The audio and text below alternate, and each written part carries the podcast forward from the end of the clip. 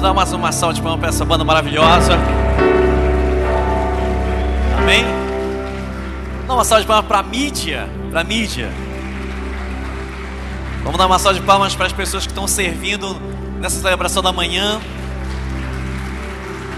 Agora, você não pode deixar de aplaudir a pessoa que está do seu lado. Ela é muito importante, ela faz parte desse ambiente maravilhoso. Que bom que nesta manhã estamos juntos. Que maravilha. É um prazer muito grande estar com vocês nesse domingo, hoje, 23 de outubro de 2022. É um dia que não volta mais. Então a gente precisa aproveitar ele na sua essência, na sua grande totalidade, na sua grande complexidade. Então quero convidar vocês a realmente aproveitarmos essa manhã, nos aprofundarmos em Cristo, nos relacionarmos, criarmos vínculos profundos com Ele, criarmos intimidade com Ele, ouvirmos a Sua voz e também falarmos com Ele, tá bom? Queria desafiar você a viver essa experiência inédita, única, surreal, extraordinária nessa manhã, porque foi para isso que o Senhor nos trouxe aqui, para nos congregarmos, para estarmos juntos com o mesmo, mesmo alinhamento, mesma visão, mesmo entendimento, mesmo foco, a mesma missão de conhecer o Senhor e fazê-lo conhecido com aquilo que nós vamos receber como revelação. Queria muito convidar você mais uma vez a reclinar sua cabeça, baixar sua cabeça, fechar seus olhos e orar ao Senhor, dizendo: Senhor, eis-me aqui, toma minha vida, usa-me. Eu quero ouvir a tua voz, eu quero entender algo que eu ainda não sei, eu quero sair daqui com entendimento de como realmente viver de uma forma plena para ti. Entrega a sua vida ao Senhor nesse momento. Não deixa para entregar depois da ministração, não deixa para entregar em um momento de oração específico, um momento de adoração. Entrega agora. Entrega teus passos, teus caminhos, teu destino, teu futuro, a tua vida, a tua família. Entrega os teus dons, talentos, os teus sonhos. Entrega agora ao Senhor. Entrega os teus problemas. Entrega as tuas aflições, teus traumas. Entrega a tua doença. Entrega a tua vitalidade. Entrega a tua vida ao Senhor. Entrega teus caminhos ao Senhor, confia nele e tudo mais ele fará. Essa promessa está em Salmos capítulo 37, versículo 5, é a verdade. Eu queria muito que você acreditasse nisso. Feche seus olhos, fale com Deus. Não, não desperdice essa chance, não perca essa oportunidade. Você está aqui para isso e muito mais. O Senhor tem grandes revelações para você.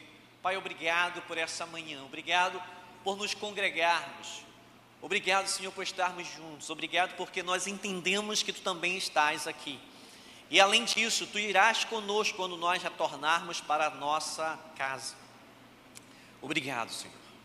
Desperta a minha mente, desperta o meu coração, me faz olhar para ti e dar atenção plena naquilo que tu queres compartilhar em nome de Jesus. Quem está a fim de receber uma porção dobrada do Espírito Santo de Deus, diga amém.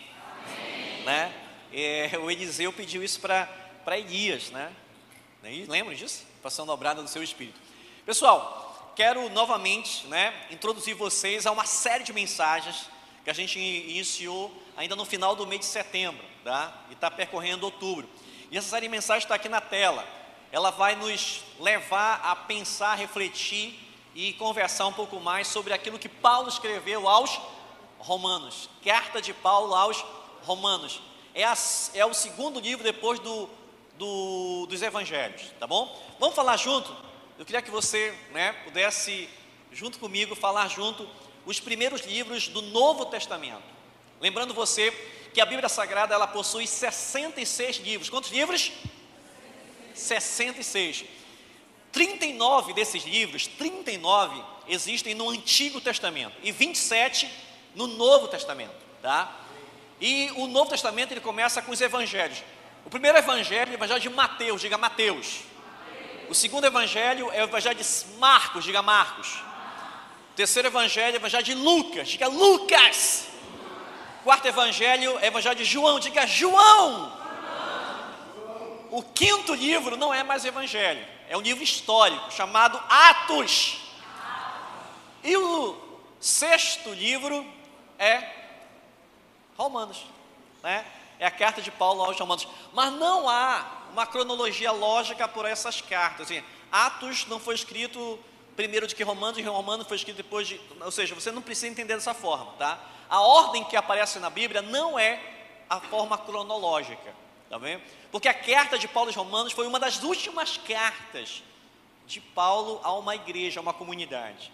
Mas detalhe, é a primeira carta depois de Atos. Aí você, ah, a primeira carta foi Romano. Não. Então a Bíblia ela é incrível, tá? Eu tenho uma Bíblia em ordem cronológica, tá? Se você tiver um dia curiosidade de ler uma Bíblia em ordem cronológica, você vai ver que é realmente incrível a leitura da Bíblia Sagrada, tá? Pessoal, então a gente vai hoje conversar um pouquinho mais sobre essa carta de Paulo de Romanos.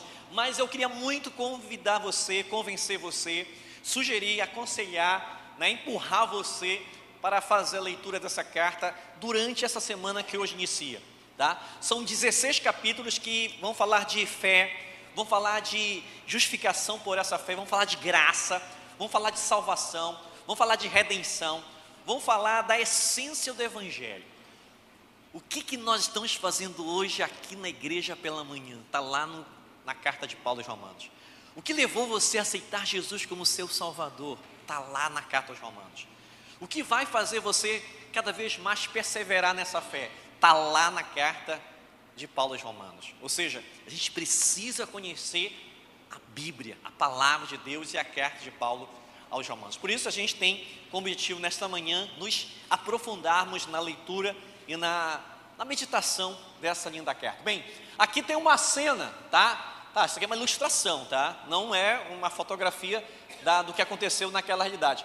Mas Roma era a capital do mundo.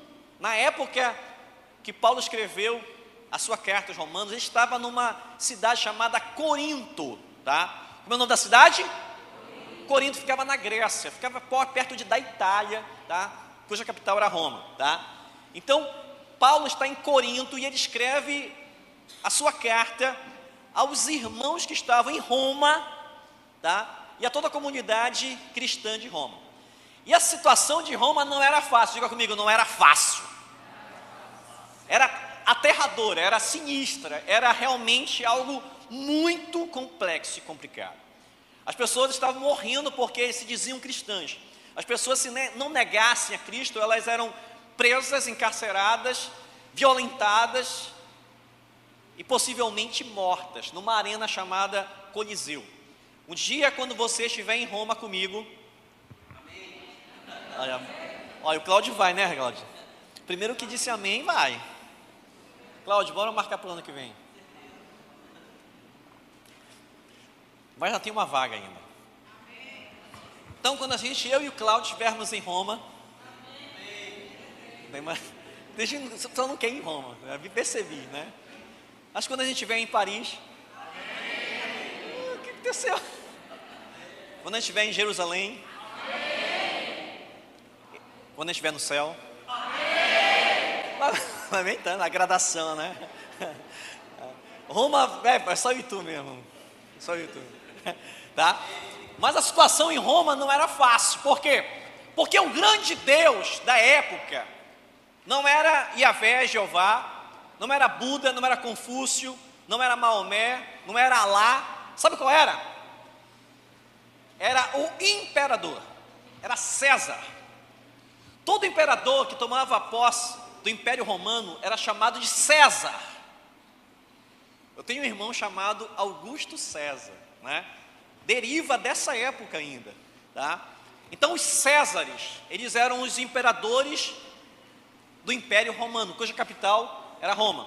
O Império Romano foi tão grande que ele tinha duas capitais. Uma no ocidente, em Roma, e outra no oriente, na Turquia, chamado Constantinopla. Foi o maior, talvez o maior império que já houve notícias no mundo moderno. No mundo antigo, né, no mundo antigo já teve outros maiores, mas Roma é um dos mais conhecidos, dos mais famosos, porque quando Cristo esteve entre nós, ele se deparou exatamente com esse império, o Império Romano.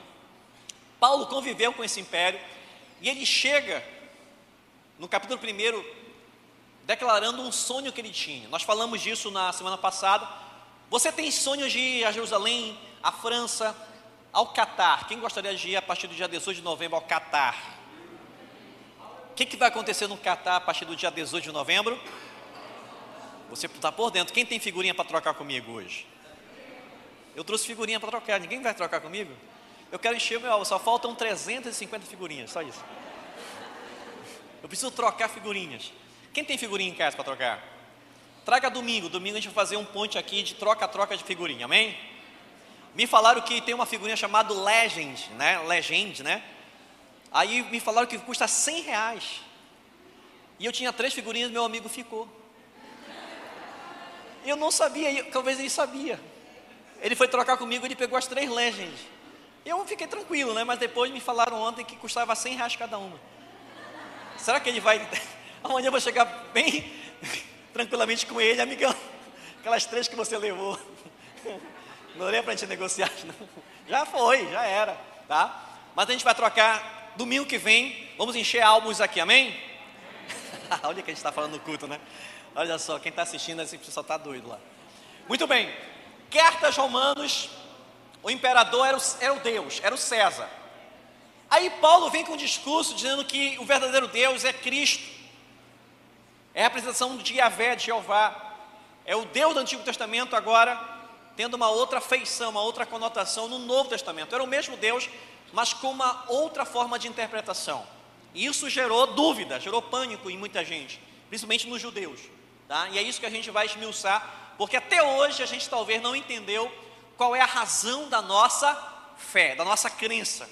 Por que nós nos intitulamos cristãos? Porque nós nos reunimos aos domingos pela manhã e daqui a pouquinho o pessoal vai estar reunindo também à noite. Hoje a gente vai saber isso. Amém? Vamos lá, vamos viajar juntos.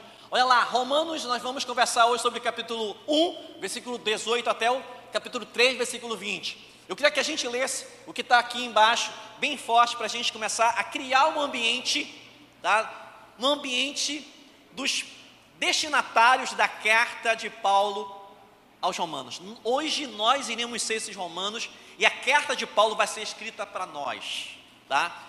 para as pessoas que moram na Marquês, para as pessoas que moram na Angostura, para as pessoas que moram na Timbó, para as pessoas que moram na, na Lomas, para as pessoas que moram na. Diga o seu nome da onde você mora. Mora na? Isso, você é o destinatário de hoje, tá bom? Vamos lá, eu vou começar com tempos e você completa, tá bom? Vamos lá, tempos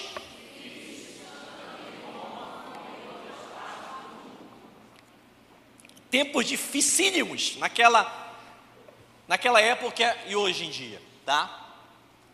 Olha só, hoje nós vamos falar sobre isso. Vamos falar de doença. Você vem para o culto para ouvir falar de doença, né? Olha só, tem cabimento isso. Mas eu vou dar uma outra conceituação para a doença, a queda. Lembra de Gênesis, da famosa história, quando Adão e Eva pisam na bola e perdem a conexão, perdem o vínculo, a relação com Deus, pecam, são destituídos de morar no jardim das delícias, jardim do Éden, são expulsos do paraíso e têm uma vida agora, né, não afastada de Deus, mas com uma outra forma de viver que não era a que Deus tinha projetado para eles. Aqui você tem uma ilustração: um anjo segurando uma espada foi colocado na porta do jardim e Adão e Eva já com uma vestimenta, peles de animais que Deus mesmo costurou para eles, estão saindo do, do Éden. Então aqui foi o início de uma doença chamada pecado. Como é o nome da doença?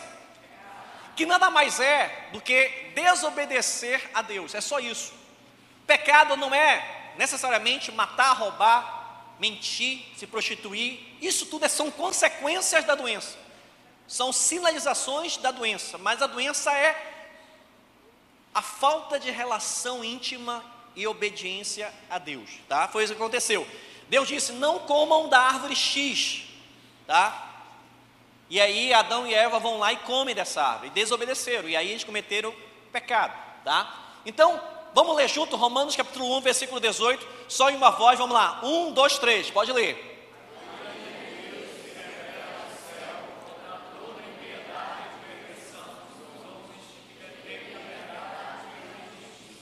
Muito bem. Quem aqui já ouviu falar da ira de Deus? Tá? A ira de Deus você fica atemorizado, você fica em pânico, você fica, né? Poxa, ira de Deus deve ser algo, né, horrível. A ira de Deus nada mais é do que a manifestação de que o amor de Deus não está sendo aceito. Olha só, eu estou dando para você uma interpretação sui generis, diferente. A área de Deus não é provocar trovões, relâmpagos e trovoadas. Né? Lembra quando você e eu éramos crianças, quando a gente estava fazendo birra com os nossos pais, quando caía a chuva e o trovão tinha aquele brado no céu, o que, que nossos pais diziam? Está vendo? Deus está irado com você, porque você está sendo desobediente. Gente, aí hoje, até hoje, quando você ouve um trovão, você lembra disso. Deus está gritando comigo. Deus está me repreendendo, Deus está me chamando a atenção. Claro que isso não é verdade. A ira de Deus é Deus entregar tudo que Ele tem, tudo que Ele é, para nos levar a viver com Ele de uma forma plena, alegre, feliz, e a gente não corresponde. A ira de Deus é a nossa não correspondência ao amor de Deus. Deus não vai te punir, Deus não vai te matar porque Ele está irado com você. Porque se Ele fosse para fazer isso, Ele não seria Deus, Ele não seria justo nas suas palavras, fiel no que Ele promete, e também não tinha criado você. Entenda, Deus não criou você para matar você. Deus não ama você para acabar com você. Deus criou você para amar você e para que você seja amado por Ele. Você entende isso? Lança por terra todo o medo, engano que ao longo do tempo o pecado gerou em você, gerou em mim, gerou em nós. Deus não me ama como eu imaginava, porque a ira de Deus é muito maior do que o amor de Deus. Eu conheço mais a ira de Deus do que o próprio amor de Deus. Olha a minha condição, a minha condição é um retrato da ira de Deus. Isso não é verdade. A ira de Deus é a nossa não correspondência ao amor dele. E as consequências não é ele que nos impõe, é nós que nos imputamos. É a vida que nós levamos sem ele. Então aqui diz: a ira de Deus se revela do céu contra toda impiedade e perversão dos homens dos, dos que detêm a verdade pela injustiça, ou seja, a mentira. O homem, quando comeu do fruto que não era para ter comido, ele de alguma forma queria se comparar a Deus, porque essa foi a sugestão de Satanás. Satanás foi expulso do céu por soberba, por ciúme, por querer ser maior do que Deus. Quando ele desce à terra, a síndrome de Lúcifer passa para Adão e Eva. Não, você pode ser melhor do que Deus. Deus está enganando vocês. Vocês também podem ser dominadores dos céus e da terra. E o homem foi enganado, o homem foi iludido, ludibriado por Satanás. E desobedeceu, pecou. E as consequências dessa desobediência são visíveis até hoje. Não era para sermos assim, mas nós voltaríamos para a nossa essência natural porque o novo homem, a nova mulher, são construídas quando a redenção, ou seja, quando você aceita o preço pago por Jesus na cruz do Calvário. E é isso que nós vamos conversar hoje. Resultado da doença, do pecado, exatamente essa cena aqui. Mas não, não necessariamente essa cena. Aqui é uma morte física, uma morte que a pessoa vai para, a pessoa, o defunto vai para um caixão e vai ser sepultado em um cemitério. Isso aqui é morte física, eu estou falando de uma morte muito além disso, é morte eterna, afastamento eterno de Deus, da convivência com Deus, tá? E aqui eu queria que você lesse lá em Ezequiel, capítulo 18, versículo 4, Ezequiel é um dos profetas maiores da, da Bíblia. Eu queria muito que você lesse Ezequiel. Agora, é desafiador ler Ezequiel, não é fácil. Ezequiel tem algumas visões que Deus deu a ele que realmente são indecifráveis, tá?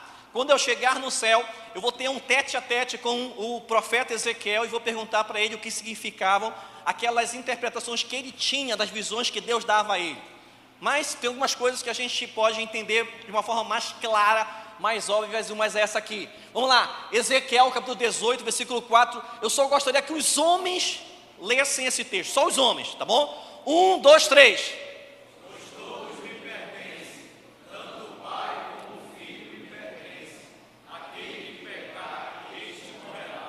Uau! Eu vou decifrar para você rapidamente o que significa esse versículo. Ele está o seguinte: todos são meus.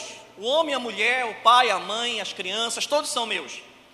E eu queria dizer para vocês que todos têm responsabilidade nas suas atitudes e ações. Eu não vou culpar os pais pelo pecado dos filhos, eu não vou culpar os filhos pelo pecado dos, dos pais. Cada um tem sua responsabilidade, tá? Mas o certo é que, se não se arrependerem, se não me obedecerem, se não voltarem para mim, naturalmente, consequentemente, por causa da doença chamada pecado, todos morrerão. Mas aqui ele não está falando da morte física, ele está falando da, da morte que significa afastamento eterno de Deus. Aí o nosso querido apóstolo Paulo, lembrando desse versículo, ele estudou muito sobre o Novo Testamento, sobre os 39 livros e outros escritos, ele sabia muito sobre o Novo, Antigo Testamento. Ele vai e lança essa pérola aqui. Olha o que ele diz aqui, Romanos capítulo 6, versículo 23, parte A. E o seguinte: Pois o salário do pecado é a morte. O maior medo do ser humano em todos os tempos está aqui: é a morte. Eu estava numa célula na quarta-feira. Essa célula tinha uma faixa etária entre 17 até os seus 24 anos. Era uma célula de jovens. É uma célula de jovens. Volto a frisar, é uma célula de jovens. A gente fez uma dinâmica, e a dinâmica, uma delas é o seguinte: qual o seu maior medo? Como é o nome, como é o nome da dinâmica? Exatamente. Podia falar várias coisas. Ah, eu tenho medo de escuro. Eu tenho medo de filme de terror. Eu tenho medo de rato. Eu tenho medo de qualquer coisa. Sabe o que eles falaram?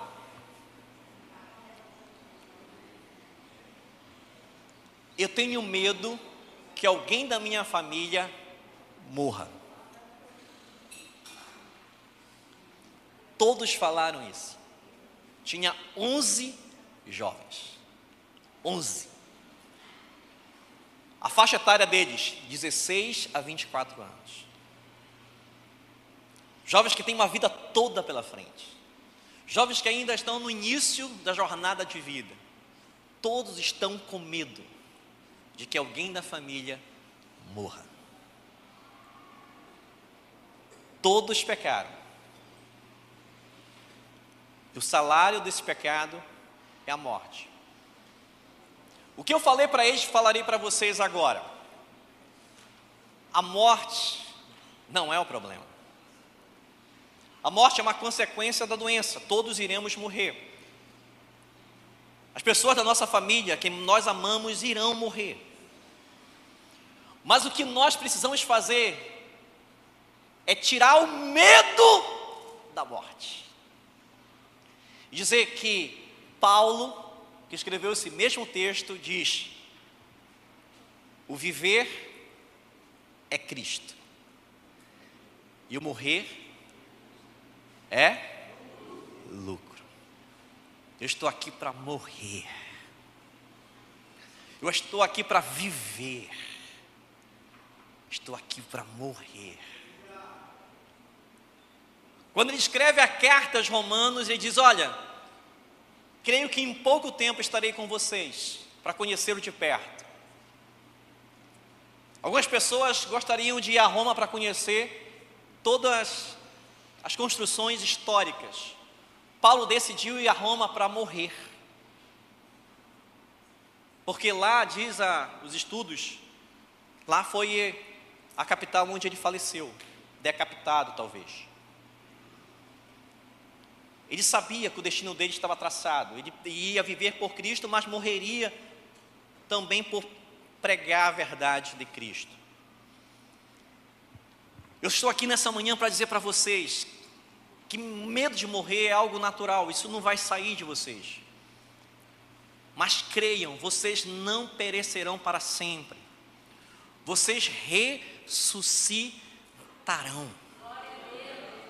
Vocês viverão para sempre reconstruídos, reconstituídos, redimidos, para sempre viver com Cristo. Paulo queria iniciar dizendo isso para os romanos e para vocês.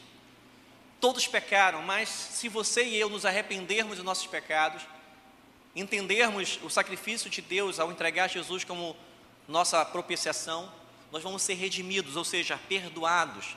A nossa dívida vai ser cancelada e a nossa doença será curada. Quem está alegre com isso, diga amém. É para nós exaltarmos, alegrarmos, porque as pessoas que não têm esse entendimento, elas possuem um medo tremendo da morte.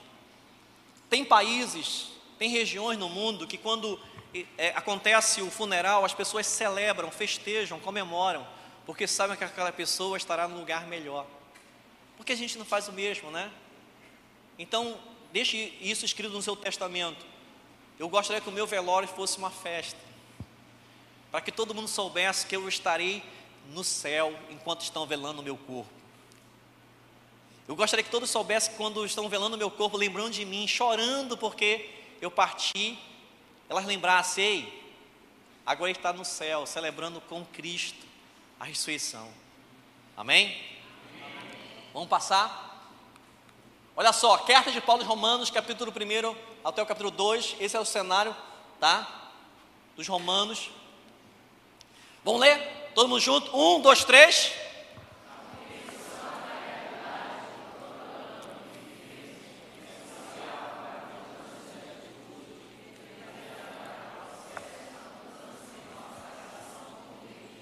Muito bom. Paulo, ele, no seu capítulo 1 até o, versículo, até o capítulo 2, ele faz exatamente esse trajeto. Eu queria muito que você tivesse a curiosidade de ler o primeiro e o segundo capítulos da carta de Paulo de Romanos. Você vai ficar estarrecido. Porque é uma revelação da nossa realidade. A gente vai botar alguns trechos aqui, mas você vai ficar de queixo caído. É como se Paulo estivesse vivendo nos dias atuais. Só que naquela época e na nossa época, ele está traçando um perfil do cenário, do ambiente que nós e eles viviam. Então, para que você tenha uma tomada de atitude que gere mudança, você precisará ter consciência da realidade que você está vivendo, dos conceitos, princípios e valores que você estima, da crença que você professa da cultura que você faz parte. Você precisa viver isso. As pessoas vivem tão alucinadamente, deslocadas da realidade, que parece que nós temos alguns universos paralelos, realidades paralelas. As pessoas elas estão tão controversas, tão inseridas em contextos de uma pressão, de uma preocupação tacanha e tamanha, que não observam mais o seu dia a dia, não percebem mais os detalhes, não olham mais nos olhos, não ouvem mais os outros e também não falam mais de uma forma íntima com alguém. Por quê? Porque o ambiente construído por Satanás, pelo, pelo sistema desse mundo, é para isso para cegar você, para tampar os seus ouvidos, para iludir você. É só você observar redes sociais. Se você pauta a sua vida pelas redes sociais, eu tenho um veredito para dar para você. Você está perdido. Se você se pautar pelo comentário dos outros, e se você se comparar aos outros por causa das redes sociais, eu tenho um outro diagnóstico para dar para você. Você está perdido. Então, por que nós nos afastamos de Deus, da Sua palavra? É porque talvez nós tenhamos medo de nos confrontar com a realidade. Mas, como nós estabelecemos aqui, a compreensão da realidade, do panorama que vivemos, é crucial para a mudança de atitude que desencadeará o processo de mudança em nossa relação com Deus. É isso que vai determinar o nosso futuro. Romanos capítulo 1, versículo 28 a 30. Só trechos, só para dar para você um sabor do que você encontra no capítulo 1, capítulo 2. É estarrecedor que Paulo revela lá. Mas é a mesma coisa que acontece hoje. Diz assim: e por haverem desprezado o conhecimento, ou seja, o relacionamento de Deus, o próprio Deus os entregou uma, a uma disposição mental reprovável, para praticarem coisas que não deviam. Tornaram-se cheios de injustiça, maldade, ganância, depravação, possuídos de inveja, homicídio, rivalidades, engano, malícia, sendo difamadores. Naquela época não havia o termo fofoqueiros. Mas é a mesma coisa. Sendo fofoqueiros, falando da vida alheia, mas não a verdade, colocando mentiras. Caluniadores, inimigos de Deus, insolentes, soberbos, presunçosos, inventando forma de praticar o mal, desobediente aos pais, eu achei incrível isso, inventando formas de praticar o mal. O ser humano é incrível, é insaciável em procurar formas de praticar o mal. Né? Isso é Paulo falando há dois mil anos atrás, tá? Insensatos, desleais, sem amor pela família e sem misericórdia, ora conhecendo eles a justiça de Deus, de que são passíveis de morte. Não é Deus que está condenando, é, é a pessoa que pratica isso que se afasta dele. Não é ele que está condenando, ele só está alertando. Os que tais coisas praticam não somente as fazem, mas também aprovam as que assim procedem. Portanto, és indesculpável, ó homem, quando julgas, quem quer que sejas, porque no que julgas a outro, a ti mesmo te condenas, pois praticas as próprias coisas que condenas. Ou desprezas a riqueza da sua bondade e tolerância e longanimidade, ignorando que a bondade de Deus é que te conduz ao arrependimento. Vamos ler junto o que está em amarelo aqui? Vamos ler junto, para a gente realmente crescer o peito, estofar o peito. Que bom, que bom, que bom, tá? Vamos lá, um, dois, três, A. De novo, mais uma vez, é a. Tá vendo? Bondade de Deus. É o contrário da ira, da maldade de Deus. Deus está o tempo todo nos favorecendo. Deus está o tempo todo nos empurrando para Ele. Deus está o tempo todo nos alertando, nos fazendo olhar para Ele pela bondade de dele e para sua misericórdia. E daqui a pouco eu vou falar da sua graça. O que é misericórdia? Misericórdia é nós sermos julgados e recebermos o perdão, é não recebermos aquilo para o qual fomos condenados, é não recebermos a punição que deveríamos receber. Misericórdia é sermos isentos de punição. Então Deus, Ele comprou a nossa misericórdia, a nossa redenção através do sacrifício de Cristo Jesus. Romanos 3, 9 a 12. Que se conclui: temos nós qualquer vantagem? Não, de forma nenhuma, pois já temos demonstrado que todos, vamos lá, todo mundo diga, todos, tanto judeus como gregos, estão debaixo do pecado, como crentes também. Como está escrito, não há justo, nenhum sequer, não há quem entenda, não há quem busque a Deus. Não há, não há, não há. Nesta vida não há solução, neste mundo não há solução. Homem nenhum vai redimir você do pecado. Instituição nenhuma, movimento nenhum. Somente Jesus. E é isso que nesta manhã nós estamos conversando. Como você vai sair daqui limpo, leve, livre para voar. Todo peso vai sair de você nessa manhã. Toda condenação, culpa, tudo que te amarra vai sair de você. Você vai sair daqui livre, leve, para respirar e viver a vida que Deus entregou para você. Quem quer isso, diga amém. Você percebeu alguma semelhança com os dias atuais, sim ou não? Aquilo que eu li faz sentido para você? Bateu com a realidade? É isso que você vê? É isso que você ouve? Eu coloquei rede social ali, né? Se a gente botasse da, ler tudo aquele versículo e colocar isso aqui é rede social, mas é isso mesmo. Pessoas se matam nas redes sociais, pessoas se matam né, em desejar o mal, em inspirar as pessoas a fazer o mal. Mas aí a gente está falando de doença, tá? Isso aqui é a doença, a consequência da doença. Mas agora, vai começar a chegar, vai virar o jogo, tá? Romanos 3, 23. Pois todos pecaram e carecem da glória de Deus. Queria que você novamente repetisse lá o versículo. Vamos lá? Um, dois, três.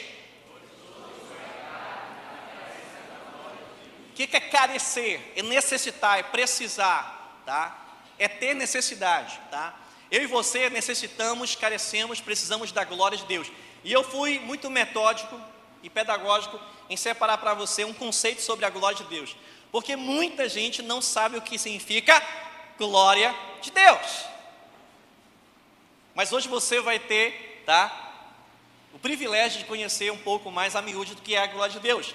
É a manifestação do poder de Deus descreve a revelação do caráter e da presença de Deus na pessoa e na obra de Jesus. O que é a glória de Deus? É você ter Jesus em você.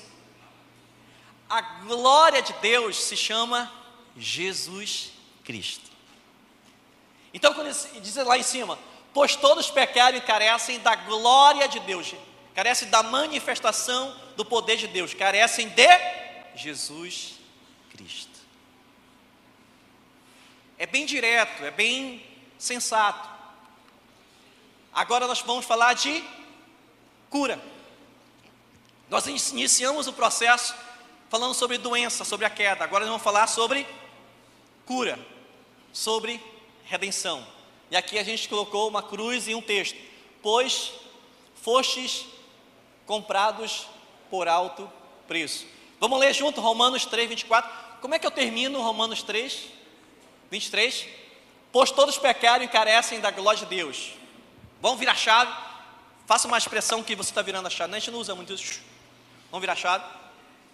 Agora vamos virar chave da minha mente, vamos virar chave do meu coração, virar chave da minha, do meu espírito, vamos virar chave da minha vida agora. Paulo vai nos ajudar a fazer isso. Romanos 3, 23, a gente está desesperado. Todos pecaram e carecem da glória de Deus. Como é que eu vou me virar? Como é que vai ser isso? O que, é que eu faço? E agora? Para onde eu vou? E agora? Estou ferrado, estou frito, né? E aí Paulo, no outro versículo, fala o seguinte: sendo justificados gratuitamente por sua graça, mediante a redenção que há em Cristo Jesus. Uau! Dá, dá, dá, dá aquelas baforidas. Tem salvação para mim. Diga bem forte. Tem salvação para mim. Tem salvação para você. Olha que eu e você somos aqueles personagens de Romanos 1, Romanos 2. Nós somos aquelas pessoas que praticavam tudo aquilo. A conclusão, Paulo diz: olha, vocês carecem da glória de Deus. É só Jesus na causa. Lembra dessa expressão? É só Jesus na causa. Aí Paulo diz: olha, vocês serão justificados gratuitamente por sua graça, pelo seu favor, mediante a compra, a redenção que há em Cristo Jesus. Essa é a cura. O que é justificação? Nós não falamos sobre justificação? Está aqui, ó. Sendo justificados. O que é isso? Justificação é o ato em que Deus declara justos homens injustos, por causa do sacrifício de Cristo na cruz. Deus declara sem culpa aquele que era culpado. É bem difícil você acreditar nisso. Eu entendo você. É muito complicado você acreditar nisso que um homem desceu do céu, se fez como um de nós, não cometeu nenhum pecado, ou seja, obedeceu a Deus durante toda a sua vida. Então ele era justo, ele não era injusto. Ele era justo, então ele não tinha culpa. Então ele não tinha como ser condenado. Mas mesmo assim ele morreu. Mas ele se entregou voluntariamente o justo pelo injusto. Eu e você somos esses injustos. Então eu e você não teríamos competência para morrer e sermos redimidos, porque nós praticamos o que? Pecado. Nós éramos injustos, nós nos afastamos de Deus. Homem, quando preso, torturado e morto, ele por não ser culpado, não ter pecado, ele não morre eternamente. Lembram? O pecado leva-nos à doença da morte eterna. Como Jesus não teve a doença, Jesus não foi um pecador, Jesus não foi contaminado pela doença, então ele tem sobre si o poder da cura. Lembram? Se nós, isso vai ser um fato, tá? Hoje estão estudando pessoas que nunca pegaram Covid. Sabia disso? Hoje estão fazendo estudos muito aprofundados com pessoas que nunca pegaram Covid. Para quê? Para analisar toda a complexidade do corpo daquela pessoa, para ver tudo o que ela vive, para tirar daquela pessoa elementos que vão fazer remédios, vacinas, para depois serem aplicadas no combate posterior às endemias de Covid. Então, se um homem não cometeu pecado, ele pode ser o detentor da cura. Quem está entendendo? Diga amém. Então, para a minha doença, para o meu pecado, existe cura. E essa cura, essa vacina se chama Jesus. Por quê? Porque Ele foi justiça na minha vida. Ele pagou o preço da minha injustiça, Ele pagou o preço pelo meu pecado. Hoje, eu posso dizer, não tenho culpa por causa da justiça de Cristo na cruz. Mas só é verdade se eu tiver, se eu aceitar, se eu crer e eu, eu querer Jesus vivendo em mim. Quem está entendendo até aí, diga amém. amém. Então, o primeiro papel é sendo justificados por Jesus gratuitamente por Sua graça. Redenção. A graça me redime. Por quê? A palavra redimir significa comprar os direitos. O termo era usado quando se comprava a liberdade de um escravo. Se somos redimidos, então a nossa condição anterior era de escravidão. Deus comprou nossa liberdade e não somos mais escravos do pecado. Jesus Cristo ele tem uma passagem bem elucidativa sobre isso. Ele diz que todo mundo que vive na terra, passou pela terra ou viverá na terra, terá a escolha, durante a sua vida, de decidir quem será o Senhor que ditará a sua jornada, o seu destino. Então Jesus diz: Olha, na terra vocês encontrarão dois senhores. Ele usou um, um, uma, uma divindade da época chamada Mamon. Mamon era um deus que os romanos e outras comunidades pagãs cultuavam para a prosperidade. Era o deus que lidava com finanças, dinheiro. Então as pessoas que queriam enriquecer, elas cultuavam a Mamon, tá? Então Jesus diz: "Olha, eu vou, eu vou ilustrar aqui para vocês. Existe o meu pai, Deus, tá? Yahvé, Jeová, e existe outro Senhor. Esse Senhor, ele possui várias formas de aparecer. Ele possui várias formas de ser cultuado. Esse Deus se chama Satanás, tá? Controlador desse mundo tenebroso, tá? Mas eu vou dar um título para ele. Eu vou titular ele de Mamon, tá bom? Mas pode ser outras, outros rótulos, outros títulos. Então, ou vocês servem ao meu pai, a Deus, ou vocês vão servir a Satanás, que eu vou intitular de Mamon, entendendo que Satanás é o pai da mentira e eu, eu precursor do pecado, da Deus de obediência a Deus. E meu pai ama vocês, meu pai quer levá-los a viver com ele na eternidade, tá? Mas vocês vão ter que decidir, tá? Se vocês decidirem por meu pai e receberem a palavra que eu estou pregando, eu vou prender, lembra que o, o, o Cássio falou aqui? Eu vou constranger vocês, eu vou amarrar vocês com cordas de amor e vocês serão meus escravos. Tá? Nós seremos escravos de Cristo. Paulo vai falar isso em algumas cartas. Ou seja, nós não teremos vontade própria, só isso. Paulo não queria dizer que nós seremos escravos de Cristo para praticar, para ser pessoas que vão carregar pedra, que vão receber chicotadas, chibatadas, não é isso. Paulo diz que nós devemos ser escravos de Cristo por não termos mais vontade própria e apenas vivermos sobre a vontade do nosso Senhor, de Cristo. É só sobre isso. Mas se nós não quisermos ser escravos de Cristo, nós seremos escravos de outro Senhor. Esse Senhor se chama Satanás, mas eu posso dizer para vocês que, é o, que esse Senhor também se chama pecado. Ou seja, vocês vão viver desobedientes a Deus e vão ser amarrados por cordas que levarão vocês à morte eterna. Então, quando você diz assim, não, Jesus me justificou porque ele não teve pecado e ele agora, na minha vida, me faz também ser puro, ser justo para com Deus. Mas também Jesus pagou um preço. Mesmo ele não sendo pecador, ele me comprou. E o preço era a sua própria vida. O preço de um homem não tem valor. O nosso preço foi pago pela vida de um homem que mas não tem valor mesmo, porque não tem valor porque não tem como você medir. Jesus nos comprou de Deus. Jesus nos comprou do pecado. Porque, lembra, na época da escravidão no Brasil, no Rio de Janeiro era a capital onde se vendia escravos e se espalhavam para o Brasil todo, tá? Então, existiam praças no Rio de Janeiro que eram exposições de escravos que vinham da África. Esses escravos eram colocados tá, em um elevado, eram, eram presos em, em ferros e eram vendidos. As pessoas passavam. Quem aqui compra farinha, compra verdura, compra carne na feira? Você ia na feira no Rio de Janeiro naquela época e comprava homens e mulheres para serem seus escravos.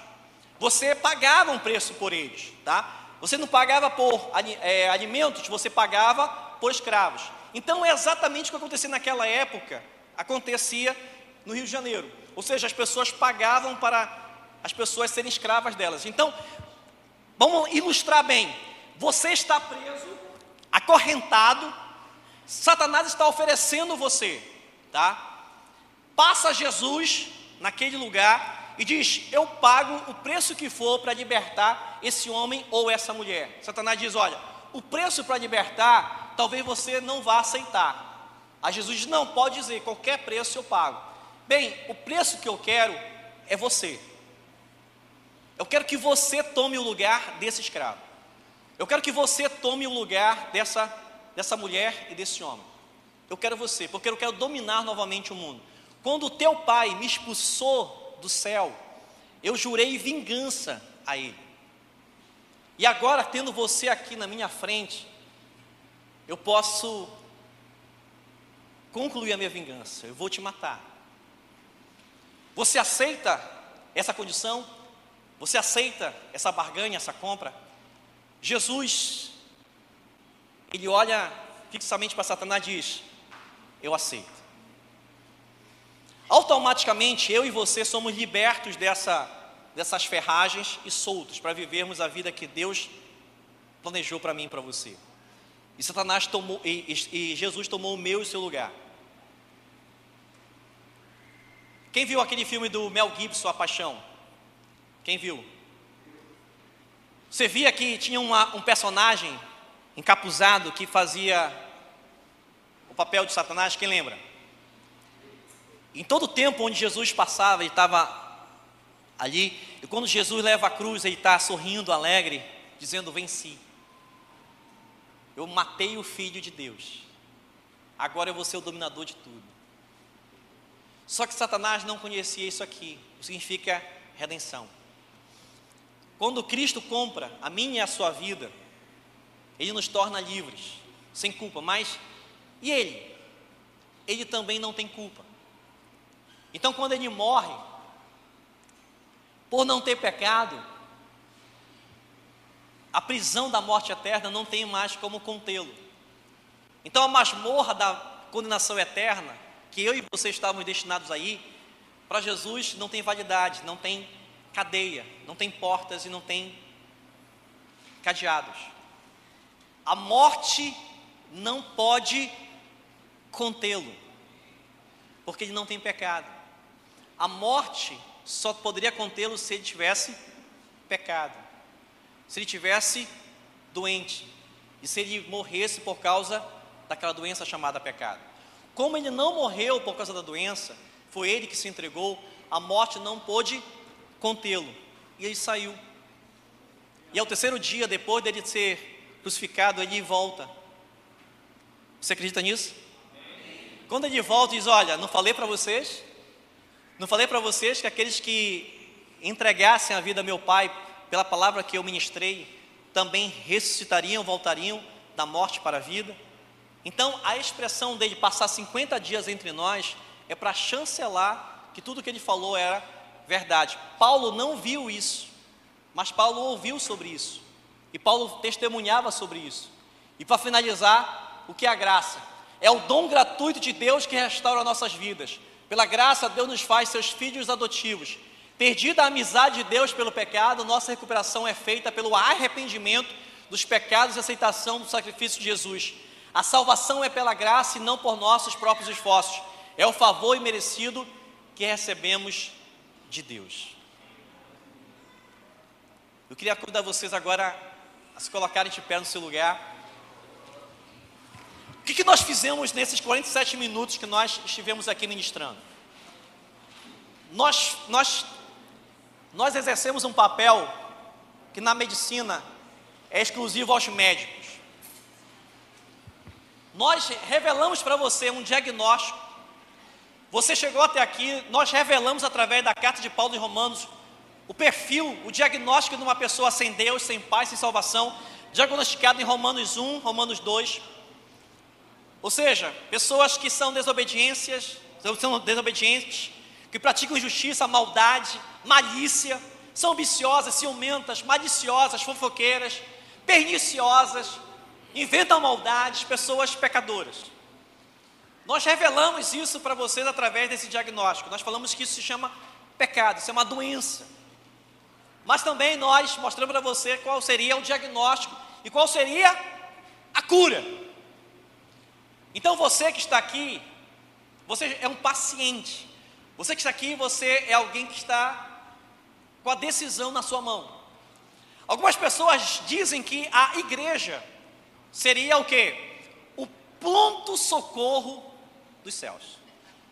Alguns dizem que a igreja seria uma espécie de hospital, onde pessoas doentes procuram cura.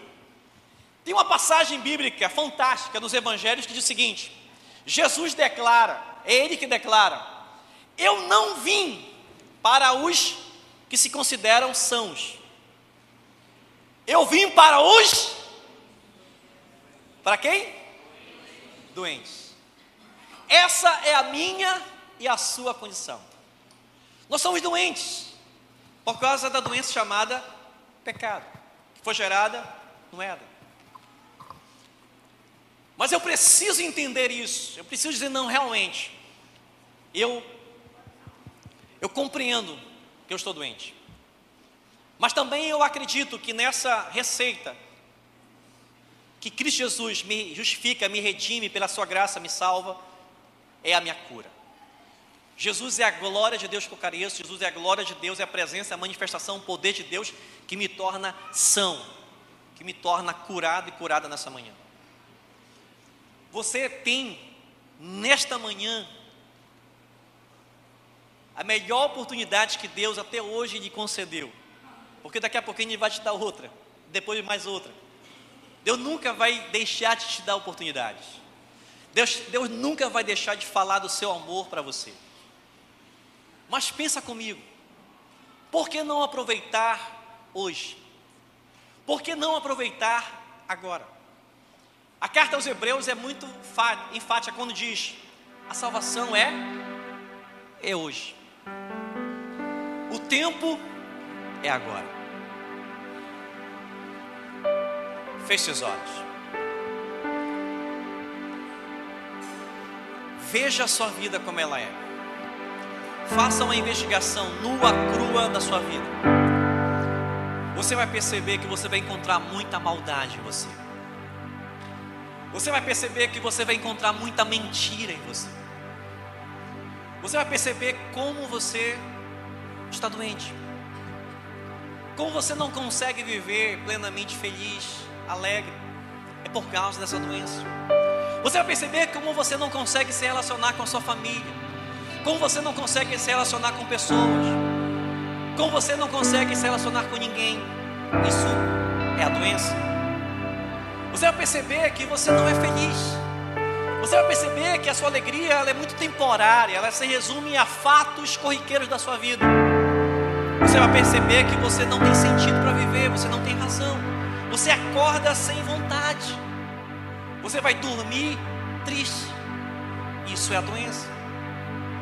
Você vai perceber que a vida oferece muito mais. Você sabe disso. Você já ouviu falar disso numa igreja, aqui também. Você já ouviu falar de Deus, de Jesus, mas você ainda se sente aprisionado em correntes que te levam cada vez mais longe de Deus. Mas nessa manhã, você percebeu, você entendeu que Deus te chamou para cá. Você desde cedo percebeu que algo diferente iria acontecer. Não provocado por você, mas provocado pelo que Deus iria fazer. E você chegou até aqui. E agora está expondo para você a cura, está expondo para você a glória, está expondo para você Jesus.